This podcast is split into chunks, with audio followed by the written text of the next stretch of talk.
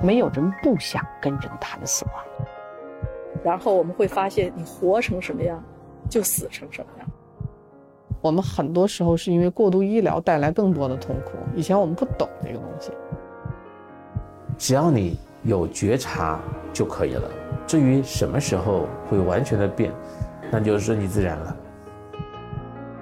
你现在收听的是看理想电台专栏节目《安宁之旅》。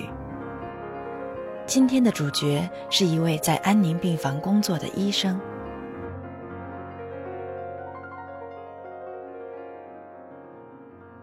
好多年前，那时候我还是血液病大夫的时候，就有一个同行跟我讲，他自己的一个同事，不幸得了个白血病嘛。然后因为自己是是医生，那个大夫就跟他说，白血病第一次治疗缓解之后，第二次一旦复发，就是再被控制的可能性就很小了。尤其在那个年头，那时候都还是八十年代吧。然后就就跟他说说那个，如果要是复发了，你一定要告诉我。他说我就不治了。但是我要去旅游啊什么的，我要去安排我后边的生活。后来真的是因为复查的时候就发现他复发了，但是他不敢告诉他呀，就去请示领导。领导说那哪行啊，就把这个事情给隐瞒下来了。最后到所有的症状都发作起来的时候，就是他已经没有机会再去再去旅游啊什么的，因为痛苦症状开始出来了，后来就会越来越痛苦啊。到那个患者就是快要离离世的时候，他最后一次看他的时候，那个人跟他说了一句话：“说我恨你。”他说：“真的是就变得他。”这是北京海淀医院安宁病房的病房主任秦苑。他做过三十多年的肿瘤血液科医生。二零一七年，他开始在安宁病房工作。你就顺着他的话说，你是不是你说什么？对他清楚的时候，就跟他讲能交流的时候，就刚才说他是不是得不了了或者怎么样的时候，不要打断他的话，就是你就顺着他的话下去。你就问他是这个话，你需要我们做什么？二零二零年十一月，我们在病房见面，他给我讲了开头这个故事。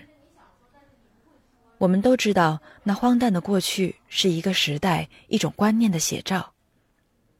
用他自己的话说，这是一个过程，我们需要时间。好在今天的锦苑已经亲眼见证过改变的发生，这改变甚至是他一手造就的。在安宁病房，没有徒劳的抢救，没有隐瞒，没有失去尊严的痛苦，患者本人成为了做决定的人，就像他们本来应当做的那样。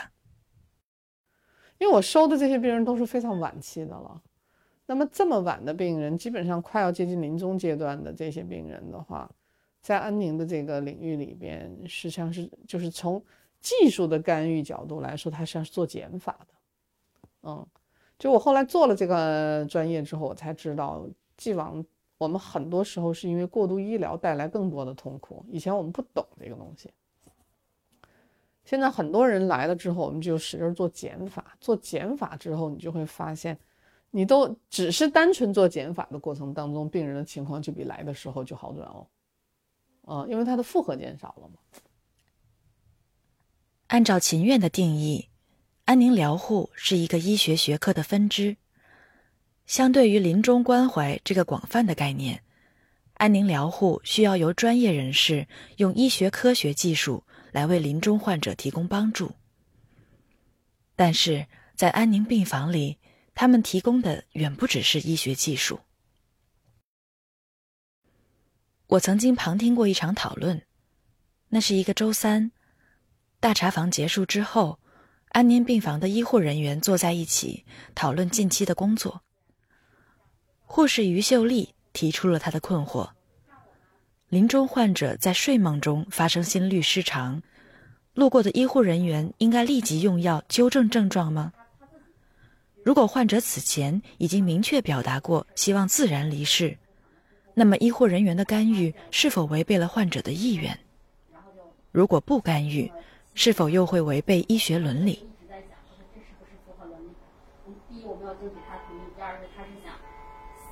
想离世的，然后，但是这种。就是可纠正的症状，我们去纠正它，跟伦理有没有关系？有没有违反伦理原则？你可以是自己疑问了一下，但是如果让我不纠正，我就还没有办法做到。心率太行了，我觉得一百六的心率他一定是有心悸的，只是没有记到让他醒来，因为他的基础心率没有那么快。我我如果是我，我一定要给他弄一下。就是伦理困境是你做哪个选择都有相应的去支持，然后你觉得做这件事情一可能是违反了他的自主权，对吗？对。然后另外一个呢，我们作为医护人员，我们的伦我们的那个伦理的原则是我们要有益不伤害。嗯。那我们其实他纠正之后，如果不纠正，那他可能会因因为这个离世吗？会吧？那是他的意愿呀。前提是，他这个时候是不是清醒的？他做的这个决定是不是有效的？然后，而且我们是否告知了他关于我们这个处置的所有的有益的部分和有害的部分？首先，我这个我此前没有在任何医院听到过类似的讨论。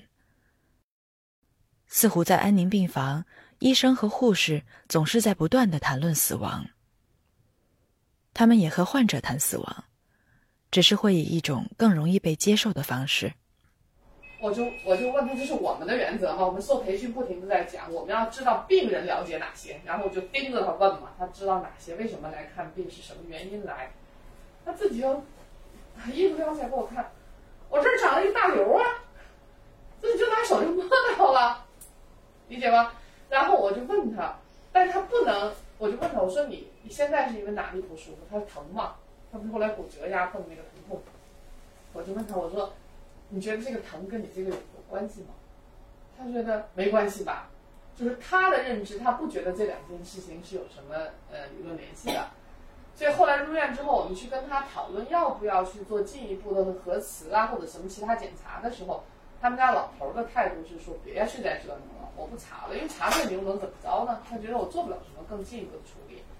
那我就回去去跟老太太自己商量，说她要不去做检查。然后老太太当时觉得很新奇哦，啊，这两个之间会有关系吗？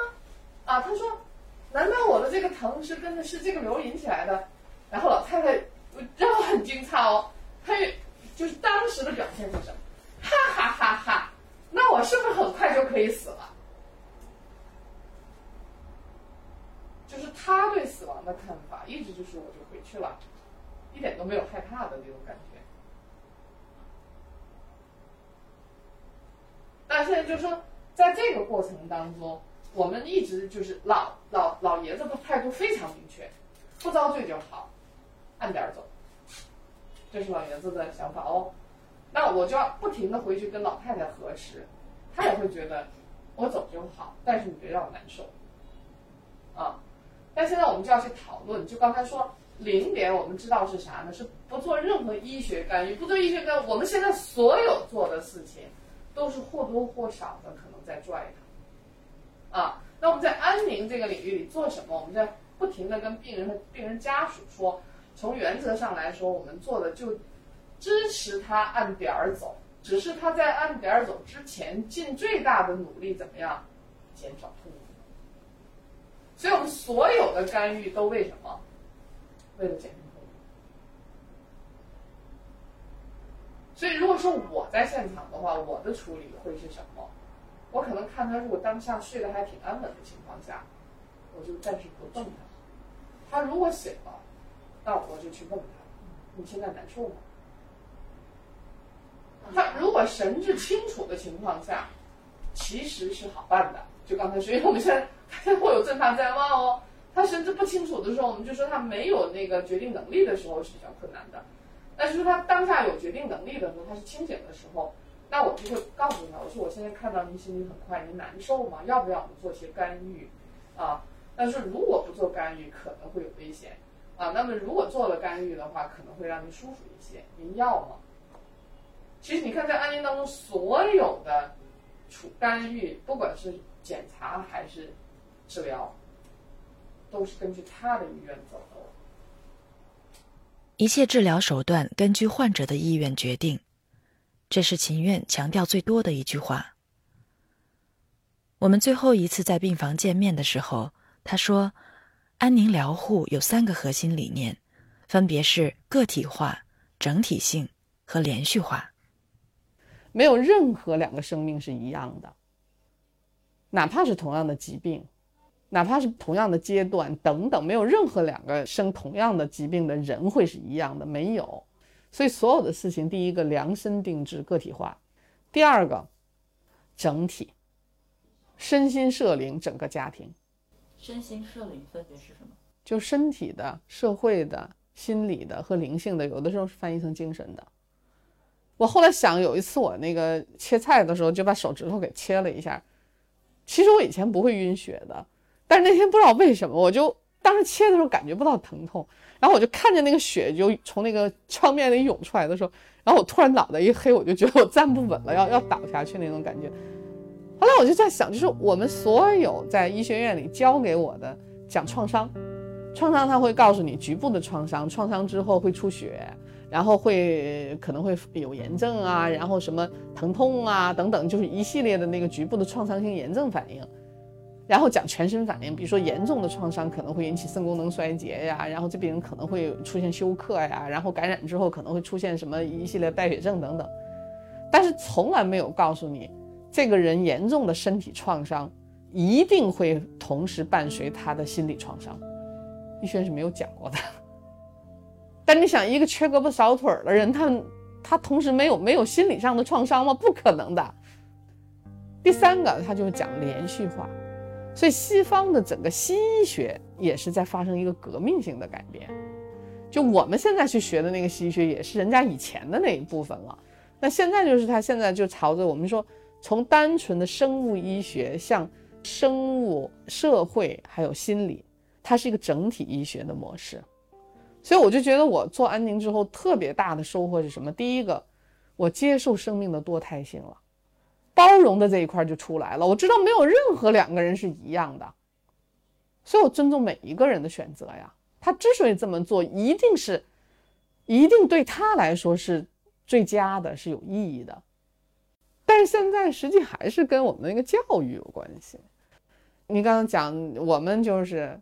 光机，哎，手术做完了之后，你找那个内科化疗去吧。然后内科化疗完了之后，就说，哎呦，这块还不太行，你你去找找放疗科医生，看看这块是不是能放疗一下，啊，完了之后最后说啊，你你可能需要去康复，你去找康复科医生吧。那在西方的医学，它现在越来越把它作为一个连续性的整体，就是说，啊，你坐下来之后，我们多学科会诊，会诊完了之后，它应该就像我们做那个房子装修一样，你先设计啊。啊，然后先应该做什么，后做什么？应该这个整体的方案是什么样子的？那病人他也知道，就说啊，我哦，原来是这样一个过程，然后去做的过程当中，根据他实际情况再做调整啊。那安宁现在就是这样子啊，很简单的一句话，我就说安宁做什么？安宁实际上就是尽一切可能支持这个当事人，按照他自己的意愿走过他生命当中最后一程啊，就是这么简单的一件事儿。我们见面的那天，钱院刚从一场会诊回来。一位肺癌晚期的患者家属希望能获得他的帮助。家属始终没有告知患者关于病情的真相。他们说：“你得的是肺炎。”患者于是相信那是肺炎，因为他也不知道该怎样面对，所以他选择不要知道关于自己的真相。最后，他们没有进入安宁病房，而是继续留在其他科室治疗。像这样的会诊，秦院每周都会遇到。当然，不是所有患者都能住入安宁病房，但是什么样的人会选择来安宁病房呢？他们来了之后，又会发生什么？我们一般我在门诊接诊的时候，大概率情况下是家属来，就我看不到病人本人，因为病人通常可能会比较重了。然后家属来呢，我就会跟家属去聊，就是了解这个病人自己的诉求是什么。会有相当一批家属就没有办法回答我的问题。您会问他什么？我就会问他，我说你为什么来安宁病房？那那就五花八门了，有的就说那个啊，我就是没地儿去啊，就是哪儿都不收啊。还有一部分就说我看过你们的资料了，嗯，我觉得呃我的呃不管父亲母亲，是我的亲人，很适合来这儿。那还有一些人就说那个啊，那谁谁谁，我家里的什么人现在已经是个晚期了，就是各种各样的情况都有。但是我会不停的回到一点来，就是那个病人要什么。有很多病人说，嗨，我特别认可你的理念，那个我们都觉得后期尽量少痛苦，有尊严。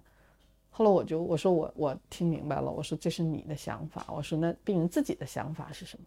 他就会卡在那儿，哦，没有聊过，啊，或者不是很清楚，这种情况也也也不少也不少见。我要不停的跟他核实，就是他聊完之后，我说我我知道你的情况了，但是我们特别重视的一点哈，特别重要的一点，我说你要回去找机会去聊一下他自己是怎么想的。我知道你的想法了，但是他跟你想的是一样的吗？你要去核实。但后来好多说啊，那个我我不敢告诉他，我告诉他之后我怕他垮了或者怎么样啊。那后来我就跟他说，我说那你如果不告诉他的结果是什么？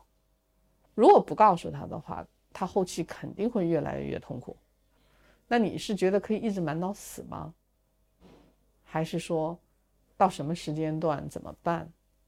因为经常会有家属最后就瞒不下去了，他也自己觉得很很压力很大，很困惑呀，很，他就来求助说：“哎，我不知道该怎么办了。”我就在想，就是那你为什么瞒不下去了？他说，比如说父亲或者是母亲是这个病人，他就会说。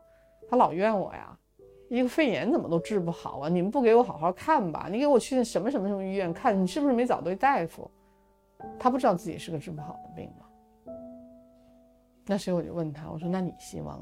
他说我也不知道该怎么办了。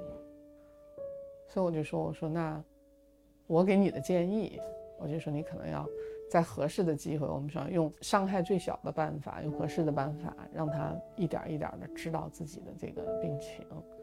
越往后边，我们说所陷入的那种就是困难选择就越来越多，因为他可以选择的那个空间越来越窄嘛。那到底愿意做什么样的选择？我说那只有他自己才知道嘛。哦，他说你这么说我就明白了。这就是从告知坏消息这一块开始，那个也是没有好坏对错。那有的病人就是会觉得，啊不行，我从他的视角看，他觉得安宁太消极了啊。我也接受不了那么就是没有到不了那么豁达的程度，那我说也好啊，隔壁就是肿瘤血液科，那你可以选择就是还是比较就是我们说主流医学的那个啊，虽然最后我们不去什么气管切开啊，不做这些有创的抢救，但是做主流医学的这些，我说应该是应该是大部分人能接受的这个理念也不错呀。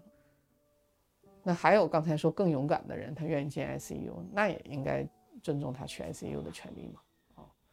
那一说了之后，家属说：“哦，我听你这么说，我就明白了。”嗯，所以我说你得你得找机会去跟他聊，他他到底自己要什么。嗯，他如果真的是病人自己的选择，就是一个典型的安宁的理念，就是少痛苦、有尊严的这种方式，然后家属也愿意接受，就是愿意支持他的这个选择的话，那就来安宁病房呗。来了之后，我们会，我们是个多学科团队嘛，有医生、护士。有社工，有心理师，还有那么多志愿者，那就是我们在接诊的时候会根据他他的病史啊、实际情况，然后去跟他聊，就是了解他真正的核心诉求是什么，就是这是我们的核心的那个沟通能力。你要了解病人期待，就是他的他希望要去完成哪些未了心愿，哪些事情是对他很重要的，要赶快抓紧时间去去去达成。还有哪些事情是那个，就是他极力要避免发生的，特别害怕会陷入到那样的一个呃困境里的，等等，把所有这些东西你都了解清楚了之后，那我们就坐下来开家庭会议，在家庭会议的过程当中，就带领家庭成员去看到病人自己的诉求是什么，然后病人就会在完全知情的情况下，慢慢在这儿一直等到最后，他后来就会觉得我很踏实啊。我所害怕的那个情况，你我跟你交流完了之后，你现在都给我解答了，我不会陷入到我我特别恐惧的那样的一个绝境里啊。那他一下子就就心里就踏实很多呀。然后病人走的比较平稳，整个这个过程比较比较安详吧，比较那个没有太大的这种痛苦和挣扎的话，那家属就会也会踏实很多啊。就是在这个过程当中，家属的陪伴给病人带来的安全感最大，第二个，在家属陪伴的过程中，我们有机会带领家属，就是指导家属去做一些非常，啊非常细致的那些就是照顾。这些照顾本身的话呢，就是实际上是我们叫想安宁做一件事情，就是我们说尽一切努力降低哀伤的那个程度吧。你像主流医学当中就没有安宁之前，大家都觉得得做点啥，你不能啥都不做就这么等着吧？那做啥就抢救输液，你知道吧？就干这个。那现在就是他，你也要引导，一定要让他有机会做点啥，不仅做点啥，就是能尽最大努力，他能做啥就做啥，一定要尽力的去做。那这个做就要是做呢什么呢？做在真的是我们说是有品质的那个照顾，怎么去照顾他啊？刷牙呀，洗脸啊，然后怎么吃才是合理的啊？你得跟着他的感觉走。他说我今天想吃，那就就就想吃啥？哎，今天说，哎，我今天想吃粉蒸肉，那赶快粉蒸肉去整来，你明白吧？啊，然后哎呦，今天我说口特别干，很不舒服，那我们就哎，平时喜欢茶，喜欢喝点那个绿茶。那就拿绿茶，就拿我们专门买的那种很小的冰格，冻那个小冰块儿，啊，然后就把那个小冰块儿，绿茶的小冰块含在嘴里，就这些都是事儿啊。包括我们芳疗团队带领家属，其实不是方疗团队自己亲力亲为去照顾病人，这只是其中的一部分。最核心的一点要带领家属去做，然后我们都可以把油留在他那儿，你让他陪着的时候，他就有一个身体的接触，然后他一直在照顾他的亲人。那这个过程最后，病人虽然离世了，那家属他就会觉得我做了所有我能做的事情，他就没有遗憾。情愿把这一切比作一次出游，只有经过详细的攻略，了解终点在何处，我们才会感到安全，继而可以享受旅程本身。在安宁病房，工作人员会调集一切资源。为临终患者完成心愿。有人想要迁祖坟，有人想给未成年的孩子留下影像资料，有人想要写信给亲人朋友。他们甚至在病房里举办过一场婚礼。在患者去世之后，安宁病房的心理师和志愿者还会定期对遗属进行回访，跟踪了解他们的生活和心理状态。提供持续的帮助。这浩繁的工作量，他们所有人一起承担着，却没人抱怨劳累。相反，参与安宁疗护的工作人员总说自己才是被疗愈的那一个。秦苑也这么说。因为相比安宁疗护的工作，在他当肿瘤血液科医生的那些年里，实在是太不快乐了。其实说白了，挺悲哀的一件事儿哈。就刚才讲，心就医生在里面，其实也也是很受创、很受伤的那种状态，就是会会会职业浩劫呀，会干出很多职业创伤。因为我我个人觉得，不敢说所有吧，应该是绝大部分从医的人，他是发自内心深处，他其实是有一份情结的，啊，他是觉得救死扶伤是有是一份很高尚的职业，啊，他是。是是很有很有情怀的这一部分，但他现实如果有很极大的一个，就我们说完全不一致啊，就是就是我后来做了安宁，我才知道什么叫什么叫做那个灵性创伤，就是你所从事的这个职业和你和你的那个你的价值认同两个之间有有非常大的冲突。久而久之就会带来严重的这种灵性创伤。灵性创伤实际上就是一个职业的那个创伤嘛，就你干着你不认同的事儿嘛。所以，那您之前当肿瘤血液科大夫的时候，是不是就受了很多创伤？对呀，我后来我没去做测评，我要去测评。我四十五岁的时候那段时间特别，我觉得我我那时候要去做，我可能就是个抑郁症吧。我只是没去做测评。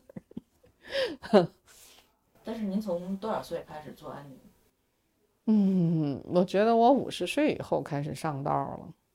我今年五十七，啊，就是那个那个里边这这个事儿挺好玩的。我会有一天突然会觉得有一种突然的发现，我会觉得我之前所有走过的路都都是为了我后来做安宁这件事儿做准备的，嗯，然后。就是那个职业创伤也好，或者什么也好，实际上就是就是反过来，你看我现在为什么会那么专注的去去做安宁，是因为我觉得这个极大的疗愈了我嘛，啊，就是我会我会从这个里边，嗯，有非常大的收获和成长，能让自己活明白。你想这个这个世界上有有有多少 有多少这种专业或者说职业能够让你自己活明白的，真的是我觉得特别感恩，就是有这样的机会，嗯。不过还有一个问题，很多人想知道：住进安宁病房需要花很多钱吗？它有可能推广，让更多人受益吗？这一块呢，就是我们现有的医疗收费体制完全是按急救系统来设计的，就是刚才说还是一个生育不息、抢救不止的那样一个底层逻辑，所以它是按项目收费的。那在我们这个领域里头，就是像我收的这么晚的这些病人的话呢？就是在安宁的领域里边，他的治疗的那个方案是跟着他的预期生存期走。比如这个人还有一年可以活，还有一个月可以活，还有一天可以活，一个小时可以活，他的整个的那个策略是完全不一样的啊。那这个时候呢，就是说，呃，最后生命期一个月的这些病人，实际上就是我们说，啊，你还去做那么多检查有啥意义呢？只有在什么呢？就是有可能我要怀疑什么东西引起了他严重的痛苦症状的时候，我要把它搞清楚的时候，是因为要处理这个痛苦症状，啊，这个时候才有必要去做检查。癌症你肯定已经治不好了，至于原来转移的这个和现在的那个有多大，有啥意义呢？没有必要去关注这个事儿了，啊，那我现在所有的工作重点就聚焦在一点上，就是尽最大可能减轻痛苦，缓解痛苦，就这个。这一点是非常明确的。这段时间花了不少时间去看那个国外的研究的那些材料，美国人啊、英国人啊，就是国外很多非常严谨的那些研究设计，你会看到他最后得出来的结论是说，如果在整个国家的那个医疗的卫生框架当中，如果把安宁缓和医疗能够做得很好、很有品质，能做起来的话，他的目标不是为了省钱啊。目标是为了让这个人能死好，就是能走得有品质、少痛苦、有尊严。但是他的客观结果，实际上他的副产品是会，比起原来的那个过度医疗和各种抢救到死的话，它实际上是省钱的，就是医保的整体费用会下降，死亡品质和那个就是生活生活品质都会有非常大的提升。所以这件事儿是非常有意义和有价值的，是值得做的。二零一九年，国家卫健委办公厅发布了关于开展第二批安宁疗护试点工作的通知。从文件印发之日起，全国共有七十一个安宁疗护试点进入运行。就在这期节目制作期间，海淀医院的安宁病房也有了新的动向。很快，他们会搬进新的独立的病区。病床数量将由目前的六张增加到十六至二十二张。现在他们只有两位全职医生，四位护士，但是这个团队正在慢慢扩大。志愿者的招募和培训也在持续进行中。